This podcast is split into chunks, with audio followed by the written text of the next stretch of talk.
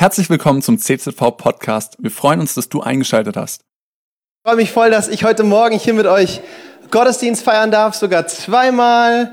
Was ist schöner als ein Gottesdienst am Sonntagmorgen? Zwei Gottesdienste am Sonntagmorgen.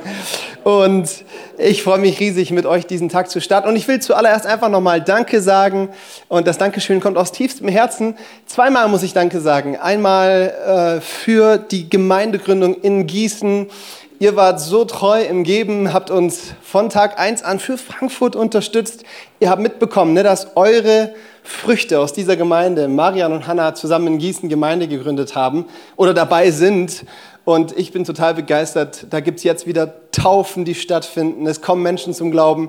Parallel jetzt 10 und 12 Uhr feiern die zweimal Gottesdienst. Es kommen 80 Menschen dort in ein Gebäude, das jetzt jahrelang leer stand. Und das ist auch möglich, weil ihr einfach mit dabei seid und für uns betet und sie segnet auch mit Finanzen. Ihr habt für eine Cafeteria gegeben und falls ihr noch keine Bilder bekommen habt, steige ich morgen dem Marian auf den Fuß und sage, er soll welche schicken, dass ihr mal seht, was ihr da finanziert habt. Ganz großes Dankeschön an euch, ihr seid spitze. Und das zweite ist Liebe in. Ihr seid einer der richtig guten Unterstützer von den verschiedenen Missionsprojekten Ganz vorne dran der Johnny, der unterwegs ist in Norduganda, Südsudan. Danke für jeden, der für Johnny betet und Johnny unterstützt mit Finanzen und auch die gesamte Arbeit von Liebe in Aktion. Ich bin Samstag, gestern vor einer Woche aus Afrika zurückgekommen.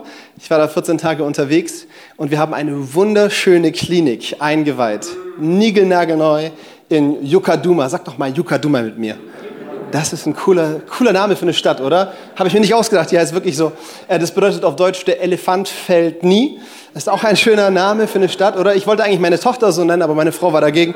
Ähm, und da steht jetzt mitten im Urwald, und das ist keine Lüge, mitten im Urwald eine wunderschöne Klinik, äh, die funktionsfähig ist, wo im Lauf der Jahre Hunderte, ich übertreibe nicht Tausende Menschen medizinische Versorgung von Qualität erleben werden und darüber hinaus Jesus kennenlernen werden. Ich habe gerade die Zahlen von 2021 bekommen. In unseren Kliniken haben 2021 70.000 Menschen eine Konsultation erlebt. Und das sind nicht nur 70.000 Pflaster, Spritzen, Medikamente und weiß ich, was die verordnet werden, sondern das sind auch 70.000 Mal die Möglichkeit, die Liebe Gottes weiterzugeben, Menschen von Jesus zu erzählen. Und dann haben wir da einen Chaplain in jeder Klinik angestellt, so ein Hospital Preacher, der zieht dann durch die Gänge und durch die Zimmer, betet mit den Leuten, liest mit ihnen die Bibel und da kommen Menschen zum Glauben. Freut mich riesig und du machst es möglich. Einfach ein, vielleicht gebt ihr euch mal selber einen Applaus für das. Dankeschön. Habt ihr verdient. Cool, hey, und dann habe ich euch eine Predigt mitgebracht und dafür lade ich euch ein aufzuschlagen. Matthäus 4, die Verse 18 bis 19. Und ich gebe euch drei Sekunden Zeit aufzuschlagen. Ja, mit den Smartphones geht es auch schnell, ne? Sehr gut. Wer hat eine echte Bibel dabei? Hands up, wer eine echte Bibel dabei hat. Ihr seid die wahren Heiligen der letzten Tage. Ne? Super. Ähm, da heißt es im Vers 18, als Jesus am See von Galiläa entlang ging, sah er zwei Brüder.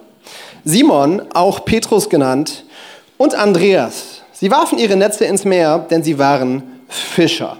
Jesus sagte zu ihnen, kommt, folgt mir nach, ich will euch zu Menschenfischern machen.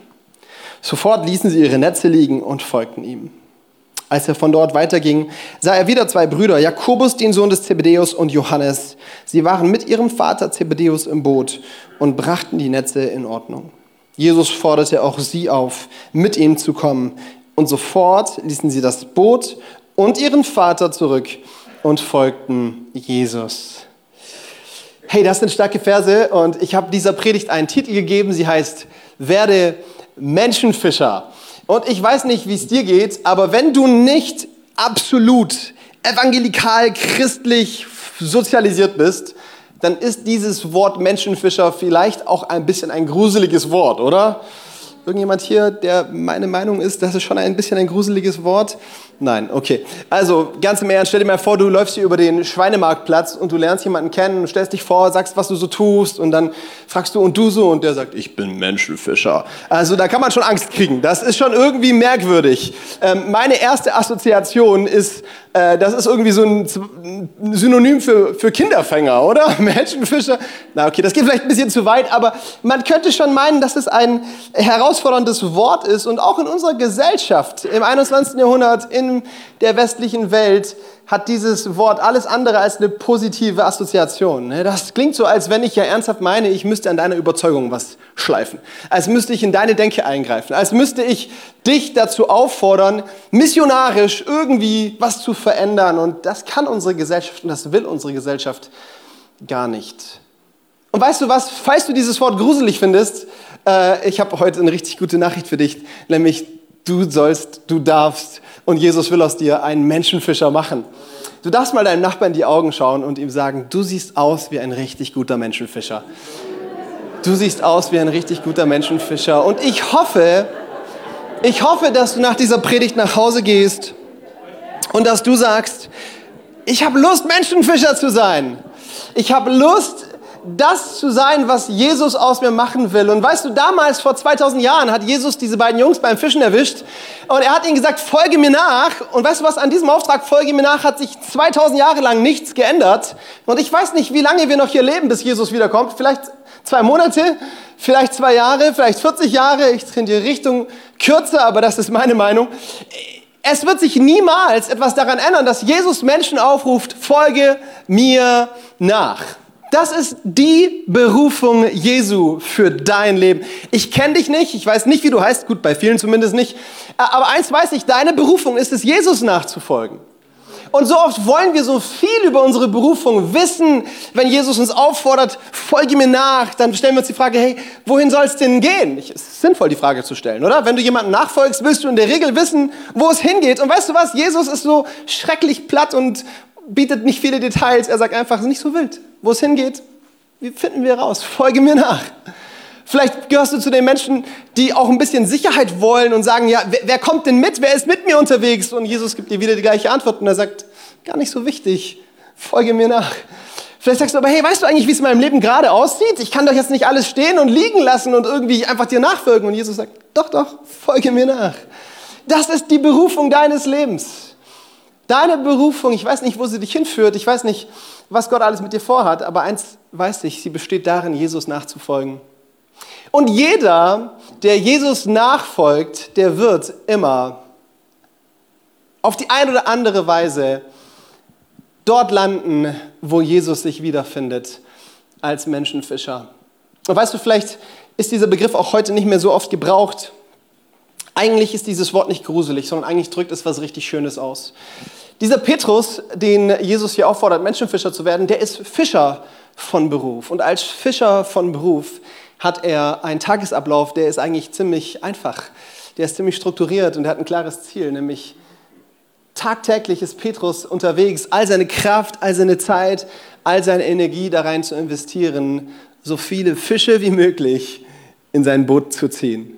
That's it, das machen Fischer. Sie sind den ganzen Tag damit beschäftigt, Fische in ihr Boot zu ziehen.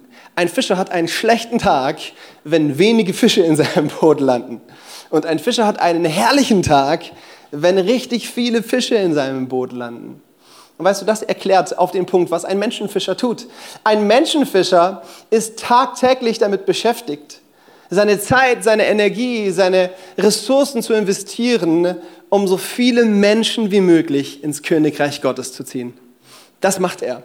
Das ist seine Leidenschaft, das ist sein Auftrag, das ist seine Berufung. Ein Menschenfischer hat ein Herzensanliegen. Er will, dass Menschen Jesus kennenlernen. Und er will sich hineinlieben in das Boot Jesu, in das Königreich Gottes. Und ich will dir Mut machen, zu einem Menschenfischer zu werden, weil wenn du Jesus nachfolgst, und diese Predigt geht an Menschen, die sagen, ja, ich will Jesus nachfolgen, wenn du Jesus nachfolgst, dann ganz egal, wo dich deine Berufung hinführt, sie wird dich immer auch zu den Verlorenen führen.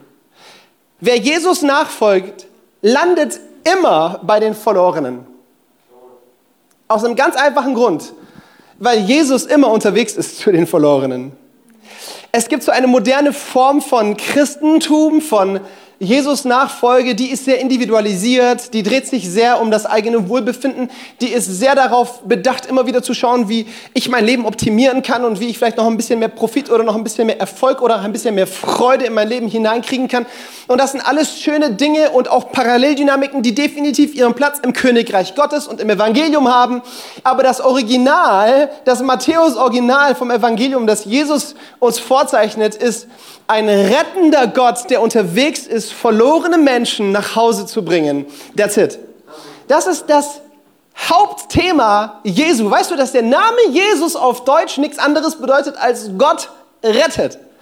Wenn immer du den Namen Jesus anrufst, dann rufst du den Rettergott an rufst du den Gott an, der Menschen liebt von ganzem Herzen und der seit 2000 Jahren diese schon weit davor angefangen hat, aber vor allem vor 2000 Jahren diese große, diese große Rettungsaktion gestartet hat. Er wurde Mensch, er kam auf diese Welt, er hat sein Leben am Kreuz gegeben, er ist von den Toten auferstanden, um Menschen hineinzuführen in ein ewiges Leben, das er für sie vorbereitet hat der ist ein Magnet, der ist eine Menschenliebe im Herzen Jesu. Und diese Liebe ist wie ein Magnet, die ihn immer zu denen führt, die Hoffnung brauchen. Die ihn immer zu denen zieht, die Rettung brauchen. Die ihn immer nahe denen sein lässt, die Vergebung brauchen. Und darf ich dir was sagen? Diese Welt ist voll von Menschen, die brauchen Hoffnung. Sie ist voll von Menschen, die brauchen Rettung. Dein Umfeld, deine Nachbarschaft, dein Arbeitsplatz, deine Familie ist voll von Menschen, die brauchen Vergebung. Und es gibt nur eine Hoffnung, es gibt nur eine Rettung in dieser Welt. Und das ist die Rettung, die im Namen Jesus liegt. Vielleicht sagst du dir, okay, Christi, das ist ziemlich preachy. Gott doch mal, zeig mir das doch mal von Gottes Wort her. Nichts leichter als das. Wo soll ich anfangen? Wo soll ich aufhören? Wie wär's denn mit einem richtig starken Vers aus Lukas 19, Vers 10? Da spricht Jesus von sich selbst und er beruft, er bezeichnet seine Berufung. Er bezeichnet das Ziel, für das er auf diese Welt gekommen ist. Er spricht von sich als dem Menschensohn und er sagt, denn der Sohn des Menschen ist gekommen, um zu suchen und zu retten, was verloren ist. So einfach, so zielorientiert, so fokussiert ist Jesus der Retter unterwegs in dieser Welt, zu suchen und zu retten, was verloren ist. Wisst ihr, viele von uns, wir haben vielleicht wenig Begegnungsfläche mit der Liebe Gottes.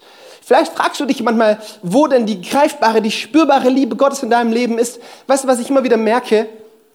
Oft finden wir die Liebe Gottes dort am allerstärksten, wo wir sie am allerwenigsten erwarten, nämlich in der tiefsten Finsternis.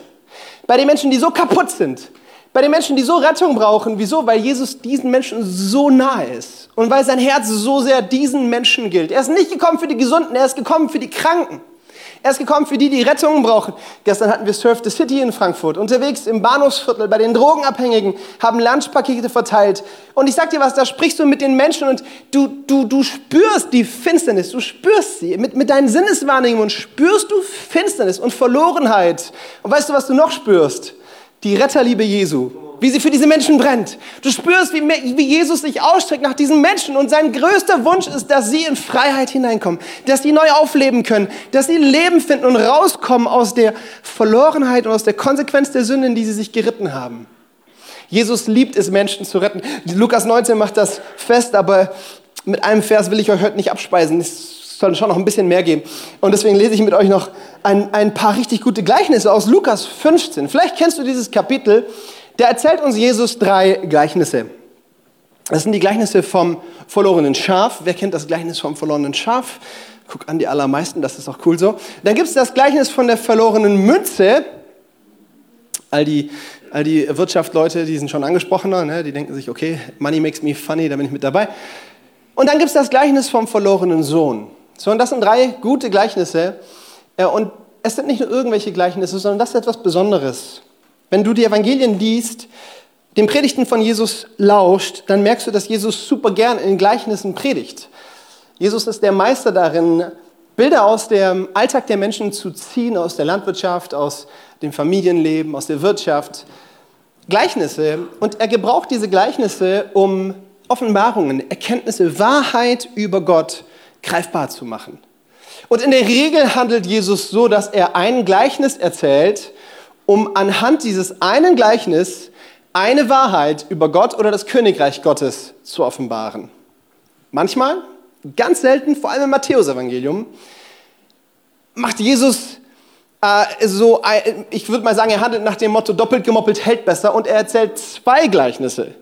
um ein und dieselbe Wahrheit zu erklären. Okay, also meine Mama, äh, die weiß genau, wovon, wie, äh, die, wie oft musste sie mir 17 Gleichnisse geben, damit ich verstanden habe, um was es gehen soll. Ja?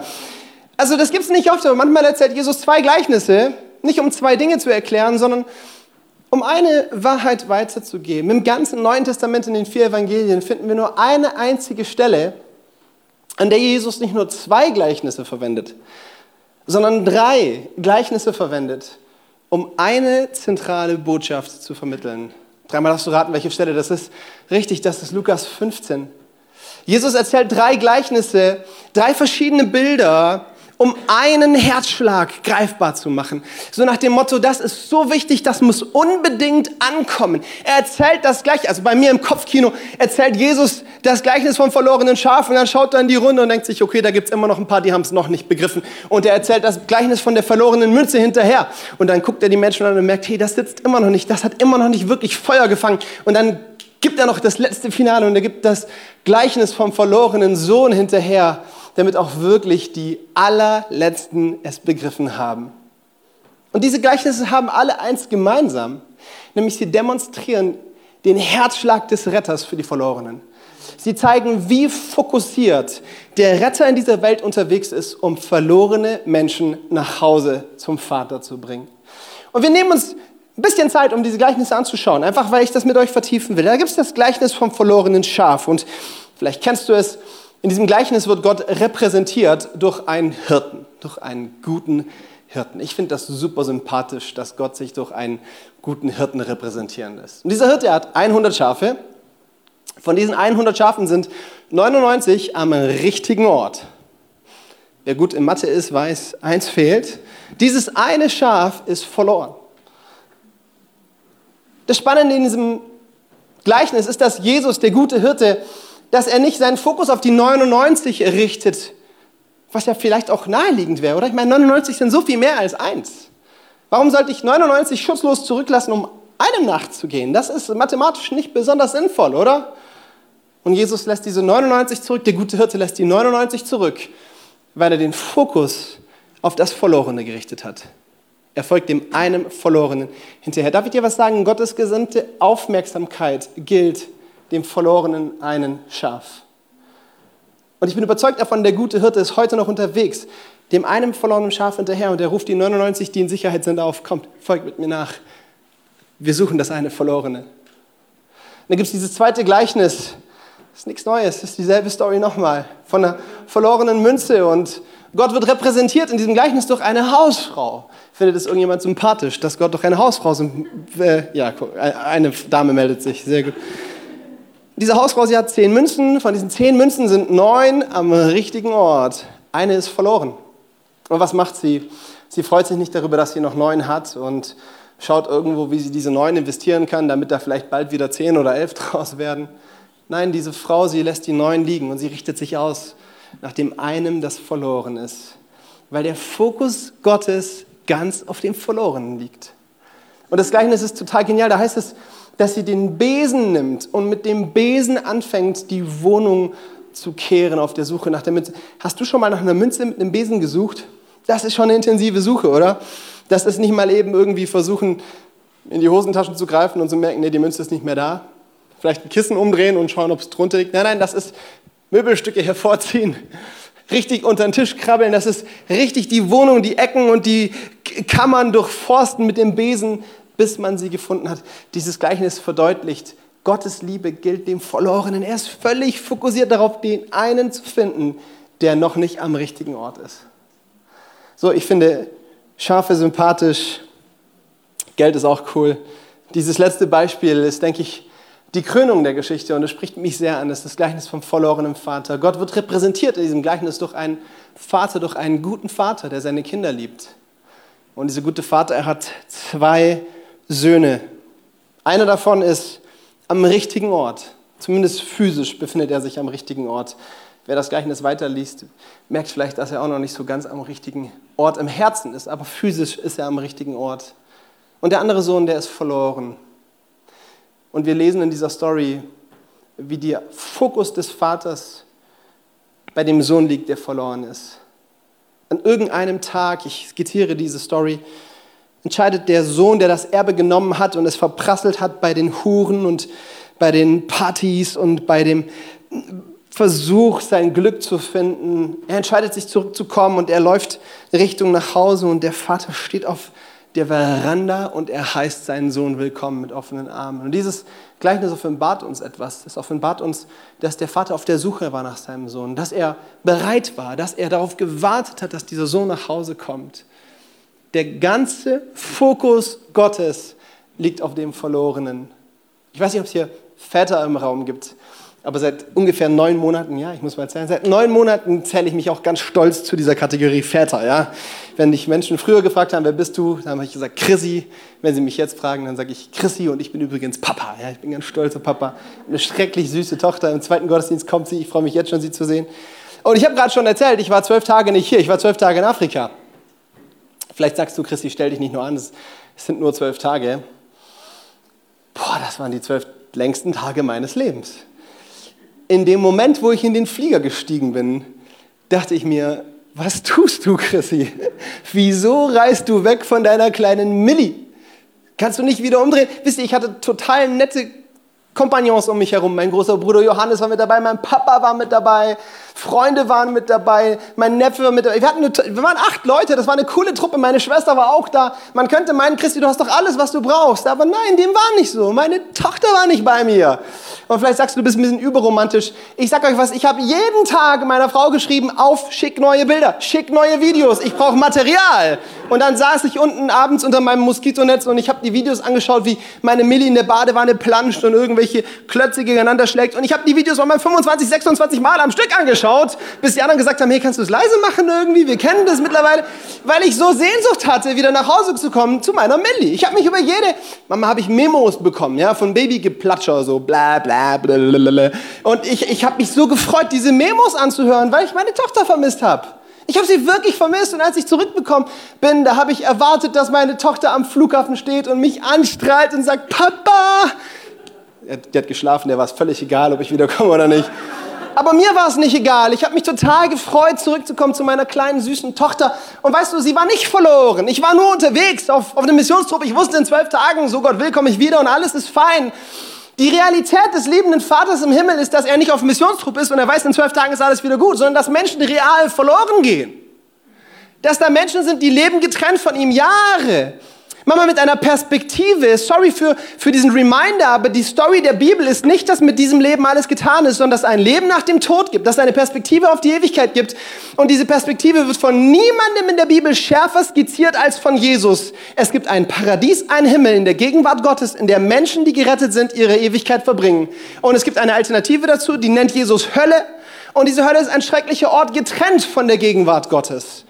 Und er sagt, er ist unterwegs, um die Verlorenen, die unterwegs sind, in die, in, in die Trennung zu Gott nach Hause zu holen zum Vater.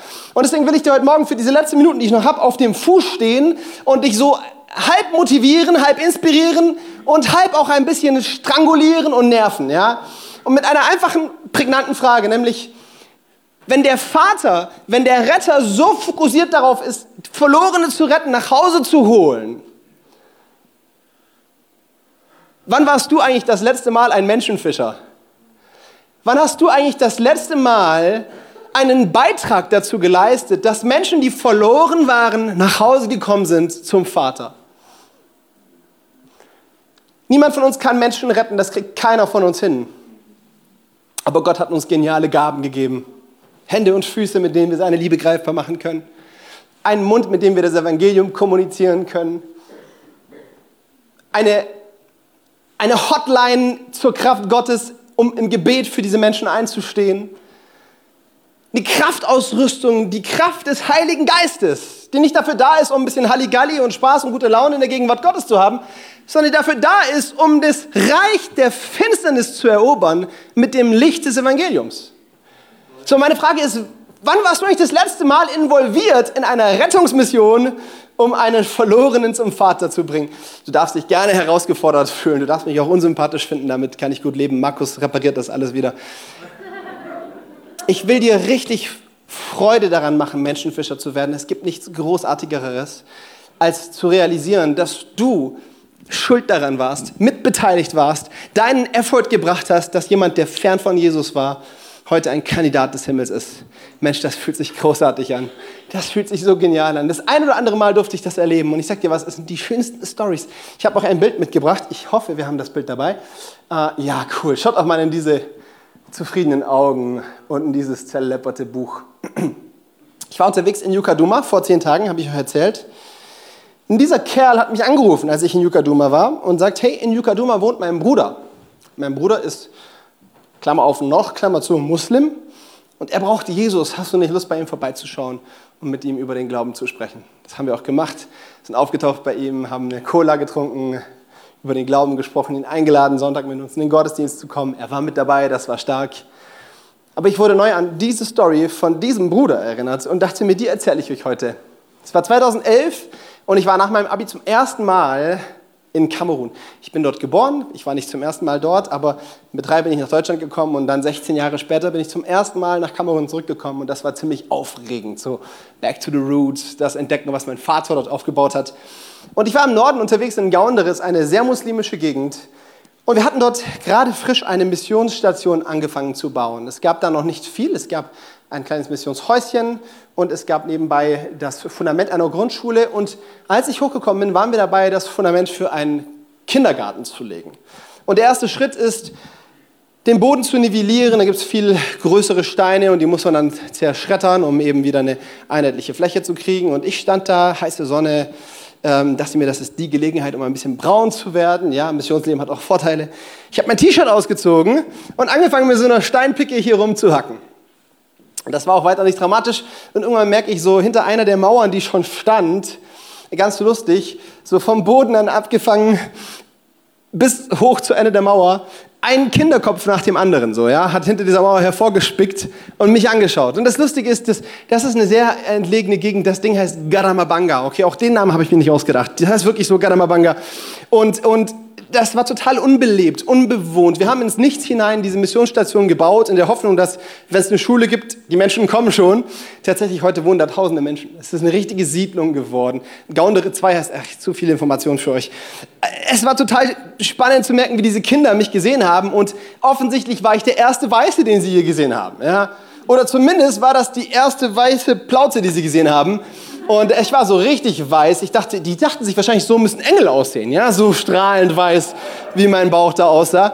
Und ich habe gemerkt, die haben richtig Angst vor mir. Ich habe versucht, mich denen zu nähern und habe versucht, irgendwie zu kommunizieren, aber das wollte nicht so ganz. Und an der Stelle, ich war vorbereitet. Ich war richtig gut vorbereitet. Ich möchte dir Mut machen, sei vorbereitet, das Evangelium zu kommunizieren. Petrus fordert uns auf und sagt, seid alle Zeit bereit, euren Glauben zu verteidigen. Seid alle Zeit dazu bereit, Menschen von Jesus zu erzählen. Und ich hatte in meiner Tasche erstens ungefähr 300 Lutscher, Bonbons, und ich hatte das wortlose Buch dabei. Kennt jemand von euch noch das wortlose Buch? Das ist eine alte Geschichte. Ja, cool, ein paar, sehr gut. Und ich habe versucht, ich erkläre euch gleich, um was da geht, versucht, die Aufmerksamkeit der Kinder zu kriegen. Und immer wenn ich sie angeredet habe, sind sie sofort wieder die Köpfe verschwunden hinter der Mauer und weggerannt. Ich habe Gelächter gehört. Fünf Minuten später waren sie wieder da und ich habe nochmal versucht. Irgendwann mal habe ich meine Bonbons ausgepackt und habe versucht, so, sie mit Bonbons zu locken. Spätestens da bekommt dieses Wort Menschenfischer wirklich eine komische Dimension, oder? So. Ich hatte ganz feine Absichten dort. Ich wollte einfach nur denen was Gutes tun.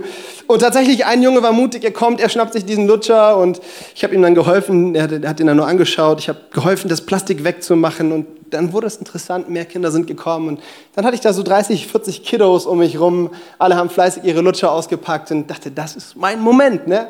Ich habe meine wortlose meine wortlose Bibel ausgepackt. Das ist so ein Buch ohne Worte, ohne geschriebenen Text, sondern allein die Farben kommunizieren das Evangelium.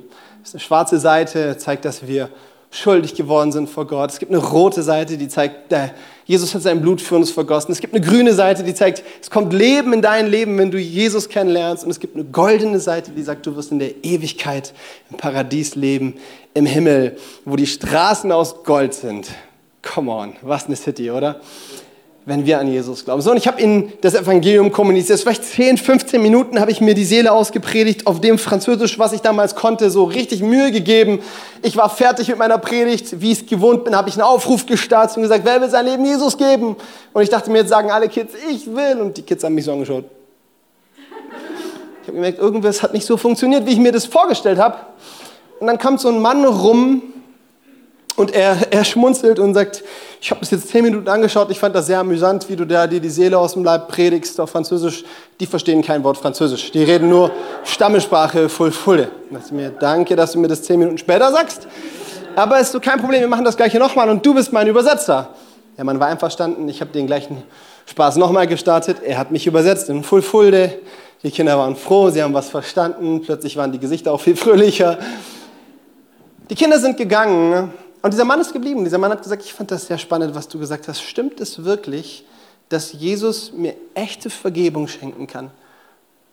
Er erzählte mir, er ist Muslim, er leitet hier alle Schulen der Stadt, stehen unter seiner Verantwortung. Er, er, ist zwar Muslim, aber er hat keine Freiheit in seinem Glauben. Er weiß nicht, ob er gerettet Er weiß nicht, ob er mit Gott in Verbindung steht. Er fühlt sich gefangen in seinem Glauben. Ich soll ihm mehr erzählen. Ich habe ihm mehr erzählt. Wir haben uns lange unterhalten. Ich habe ihm eine Bibel geschenkt und ich habe ihm gesagt, hey, wenn du noch Fragen hast, morgen, selbe Zeit, ich bin wieder hier, komm vorbei. Nächster Tag, selbe Zeit, mein Freund Abu Bakr, so hieß er, komm vorbei. Schlägt seine Bibel auf, die ich ihm gestern geschenkt habe, und er zeigt mir, was er gelesen hat. Ich konnte es nach, weil überall war markiert. Matthäus-Evangelium durchgelesen, Markus-Evangelium durchgelesen, Lukas-Evangelium durchgelesen, Johannes-Evangelium durchgelesen, Apostelgeschichte 18, da hatte er aufgehört, in dieser Nacht zu lesen. In einer Nacht das halbe Neue Testament durchgelesen, weil da so ein Hunger nach Gott ist. Hat mir hunderte Fragen gestellt über Jesus und über den Heiligen Geist und weiß ich was alles. Und wir haben uns lang da ausgetauscht. Und ich dachte, der braucht mehr Material zum Lesen. Ich habe ihm das Buch Jesus, unser Schicksal, auf Französisch geschenkt. Ich habe ihm gesagt, wenn du mehr Fragen hast, morgen selbe Zeit. Ich bin hier, nächster Tag selbe Zeit. Abu Bakr kommt, er hat seine Bibel mit dabei. Er hat das komplette Neue Testament durchgelesen. Er ist bei dritter Mose gelandet. Jesus, unser Schicksal, hat in derselben Nacht auch durchgelesen und hatte noch mehr Fragen als zuvor. Wir haben uns ausgetauscht, wir haben über Jesus geredet.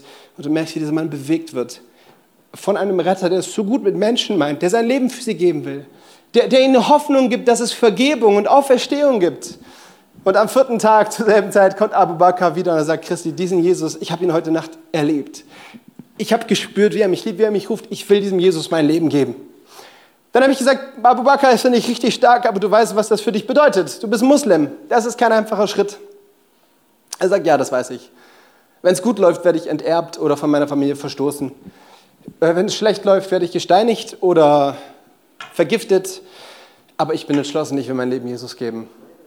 Wir haben gemeinsam gebetet, Abu Bakr hat sein Leben Jesus gegeben. Heute, zehn Jahre später, schickt er mir dieses Bild. Er hat diese Bibel immer noch, er liest sie jeden Tag. Er ist heute Ältester in der Church, die wir in der Stadt mittlerweile gegründet haben. Und ist unterwegs dazu, seine ganze Familie, seinen ganzen Umkreis zu Jesus zu führen. Und jedes Mal, wenn ich ihn sehe, erzählt er mir, Christi, weil du mir von Jesus erzählt hast, kenne ich heute den Retter und ich weiß, wo ich die Ewigkeit verbringe. Ist das cool oder ist das cool? Darf ich dir aber sagen, mein Leben bekommt selten so viel Sinn, gewinnt selten so viel Bedeutung, wie dann, wenn ich merke, ich bin Kind Gottes und ich kann Menschen dabei helfen, Kind Gottes zu werden. Hey, Kreuzheimer CZV-Gemeinde, diese Gemeinde ist kein Vergnügungspark für Menschen, die sonntags morgens keine Hobbys haben. Die Kirche Jesu ist immer Gottes Mannschaft, um Menschen nach Hause zu führen, um Menschen zur Rettung zu führen. Und die Kirche ist nicht der Pastor und seine Ganoven, sondern die Kirche bist du, bin ich, sind wir, jeder einzelne von uns. Wir beide sind aufgerufen, Menschenfischer zu sein und Menschen hineinzulieben ins Königreich Gottes. Ich lade die Band ein, nach vorne zu kommen. Ich habe noch ein letztes Bild mitgebracht und ich hoffe, dieses Bild kriegt etwas ausgedrückt. Vielleicht kennst du dieses Schiff, vielleicht hast du schon mal gesehen. Das ist die Titanic. Ein spannendes Schiff. Damals, als es gebaut wurde, 1912, war es das größte Schiff, das überhaupt je gebaut wurde. Und als es am 14. April in See gestochen ist für seine Jungfernfahrt von Southampton nach Amerika, da gab es einen Medienrummel wie verrückt. Es war das größte und das schönste Luxusschiff und sollte die Rekorde im Thema Geschwindigkeit brechen. Und vielleicht kennst du die Geschichte, weil am 14. April eine riesige Tragödie stattgefunden hat. Dieses Schiff ist gegen einen Eisburg, Eisberg kollidiert und ist innerhalb von dreieinhalb Stunden gesunken. 2201 Passagiere waren an Bord und von diesen 2000, über 2000 Passagieren sind in dieser Nacht 1514 ums Leben gekommen. Erfroren und ertrunken in dieser eiskalten Nacht im Atlantischen Ozean. Es ist eine Katastrophe, eine schreckliche Katastrophe. Was mich traurig macht, ist, ich habe gelesen von einem Ereignis in dieser Katastrophe, die oft als zweites Desaster beschrieben wird. Dabei geht es um folgende Tatsache, als die Titanic mit dem Eisberg kollidiert ist, hat es eine relativ lange Zeit gedauert, bis das Schiff wirklich versunken war. Dreieinhalb Stunden, bis wirklich die Titanic untergegangen war. Die Titanic hatte nicht genügend Rettungsboote für alle, aber es gab viele Rettungsboote. Es gab viel Platz für viele Menschen, um nicht den Tod zu finden, sondern zu überleben. Die Tragödie liegt darin, dass innerhalb der gesamten ersten Stunde massig Rettungsboote ins Wasser gelassen wurden, unter Protokollführung namentlich aufgelistet, wer Teil dieses Bootes ist. Das ist heute noch exakt rekonstruierbar, wer sich in welchem Rettungsboot befunden hat. Und dass während der gesamten ersten Stunde die Kapazität dieser Rettungsboote bei weitem nicht erfüllt wurde. Während diese Rettungsboote 70 Menschen fassen, wurden während der ersten Stunde im Schnitt unter 30 Menschen in ein Rettungsboot gepackt. Es gab Schiffe, da sind einzelne Familien mit zwölf Menschen reingesetzt worden. Und dann gibt es Bilder und Berichte von den Leuten, die erzählen, wie um die Titanic herum Menschen bereits am Ertrinken sind, bereits ums, ums Überleben kämpfen und schreien, rettet uns. Und massiv unterbesetzte Rettungsboote sich aus dem Staub machen, sich in Sicherheit gewegt wissen und einfach lospaddeln, raus aus dieser Tragödie in die Sicherheit. Und dieses Bild hat mich total bewegt, ihr Lieben. Und, und, und ich habe gespielt, wie der Heilige Geist zu mir spricht und sagt, Christi, das ist ein Bild auf die Kirche Jesu, auch in Deutschland und in Europa. Kirchen, die eigentlich dazu berufen sind, Rettungsschiffe zu sein, unterwegs, um Verlorene an Land zu ziehen, um Verlorene zu Jesus zu bringen. Aber anstatt mit vollem Fokus unterwegs zu sein unter den Verlorenen, um Menschen zu retten, wiegt man sich in Sicherheit und freut sich darüber, dass man Kind Gottes ist und rudert in Gemütlichkeit davon. Und ich weiß nicht, wie ihr als Kirche drauf seid, aber ich bin Pastor und in meiner Gemeinde, ich wage mir ein Urteil zu fällen, das tue ich nicht gern, aber ich glaube, es ist die Wahrheit. Da sind Menschen, die singen Sonntag für Sonntag Kumbaya mit uns, trinken ihren Cappuccino, freuen sich an der Gemeinschaft und haben ihre Freude am Herrn, aber sie vergessen voll und ganz, dass sie eigentlich berufen sind, Menschenfischer zu sein. Dass sie eigentlich berufen sind, Menschen hineinzunehmen ins Reich Gottes, anstatt einfach gemütliche Leben zu leben in Richtung Ewigkeit und unterwegs zu sein ohne Perspektive. Und mein Plädoyer an uns als Kirche ist, lass uns unsere Kapazität ausschöpfen. Lass uns unsere Plätze voll machen. Lass uns Menschen mit hineinnehmen ins Reich Gottes. Ich habe keine Ahnung, was du so bist an Berufung, aber jeder von uns ist zur einen oder zur anderen Schnittmenge auch berufen, Menschenfischer zu sein. Und da gibt es so einen Petrus. Ein Petrus wird von Jesus berufen, Menschenfischer zu werden. Und wisst ihr was? Je Petrus ist so ein richtiger, ist so ein richtiger Dampfer, ist so ein richtiger Rettungsdampfer, okay? Ein paar Monate später, er wird berufen von Jesus. Jesus stirbt, Jesus äh, steht vor den Toten Toten auf, Halleluja. Jesus schenkt seinen Jüngern den Heiligen Geist und erfüllt voll Heiligen Geist. Es steht Petrus am Pfingsttag in Jerusalem. Er predigt und 3000 Menschen werden gerettet an einem Tag. Wow. Im Boot Jesus, im Petrus sitzen mindestens 3000 Menschen. Und wisst ihr was, er war danach noch fleißig unterwegs. Im Boot von Petrus Richtung Himmel sitzen zehntausende Menschen. Das ist ein richtiger Rettungsdampfer, oder? Ich kenne solche Rettungsdampfer. Mein Papa ist ein Rettungsdampfer. Wo auch immer ich in Kamerun unterwegs bin, finde ich Menschen, die mir erzählen, ich glaube, weil dein Papa mir von Jesus gepredigt hat. In Frankfurt treffe ich Menschen aus Kamerun. Letztens an der Hauptwache bin ich unterwegs. Ich sehe einen Schwarzafrikaner und denke mir, oh, der könnte Kameruner sein. Ich höre, er spricht Französisch. Ich denke mir, er könnte erst recht Kameruner sein. Ich quatsche ihn an und sage, hey, wer bist du? Ich, ich, bist du zufällig Kameruner? Er sagt, ja, ich bin Kameruner. Sag ich, ich auch, ich bin da geboren. Da fragt er mich, was machst du? Und dann sage ich, ich bin Pastor, ich gründe hier Gemeinde. Sagt er, ich auch. Und dann finden wir raus, dass wir uns irgendwie anscheinend kennen. Und er erzählt mir, weißt du, vor 30 Jahren war ich auf einem Platz, große Campaign, ein weißer Missionar hat gepredigt und ich habe dort Jesus erlebt. Ich wurde geheilt, bin zum Glauben gekommen. Sagt, wie hieß der weiße Missionar? Sagt der Peter Schneider. Sag ich, ich glaube, den kenne ich. Hey, Menschen, Menschen in Hülle und Fülle, Tausende, vielleicht Zehntausende sitzen in diesem Boot meines Daddys in Richtung Himmel. Das sind heiße Fußspuren, in denen ich da unterwegs bin. Ja, ich gebe mir beste Mühe, um irgendwie hierher zu kommen. Und ich weiß nicht, wie dein Boot aussieht. Vielleicht ist das ein 100-Mann-Sitzer, vielleicht ist das ein 50-Mann-Sitzer, vielleicht ein 10-Mann-Boot, vielleicht bist du Angler, wenn es ums Menschenfischen geht. Aber es ist gar nicht so entscheidend, wie viele oder entscheidend ist, schöpfst du deine Kapazität aus. Entscheidend ist, bist du involviert, bist du mit Fokus unterwegs, in der Liebe des Retters, in der Kraft des Heiligen Geistes, um Menschen, die dir anvertraut worden sind, im Arbeitsplatz, in der Nachbarschaft, in deiner Familie von Jesus zu erzählen und sie mit reinzunehmen ins Königreich Gottes. Darf ich dir was sagen? Das ist dein Auftrag und es ist nicht schwer.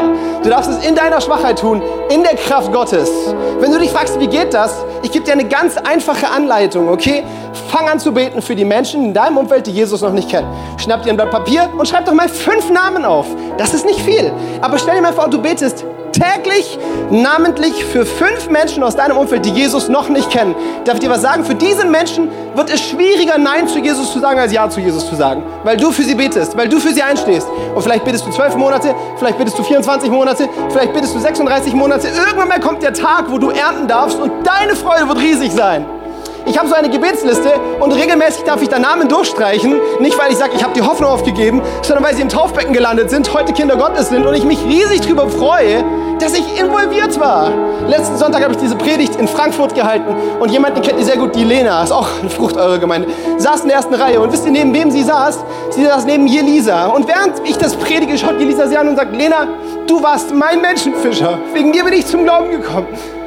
Und da freue ich mich drüber. Das sind Menschen, die haben Frucht in ihrem Leben wachsen lassen, weil sie involviert waren, weil sie gebetet haben und weil sie Gottes Liebe greifbar gemacht haben. Es ist so leicht, Menschen zu zeigen, dass Jesus sie liebt.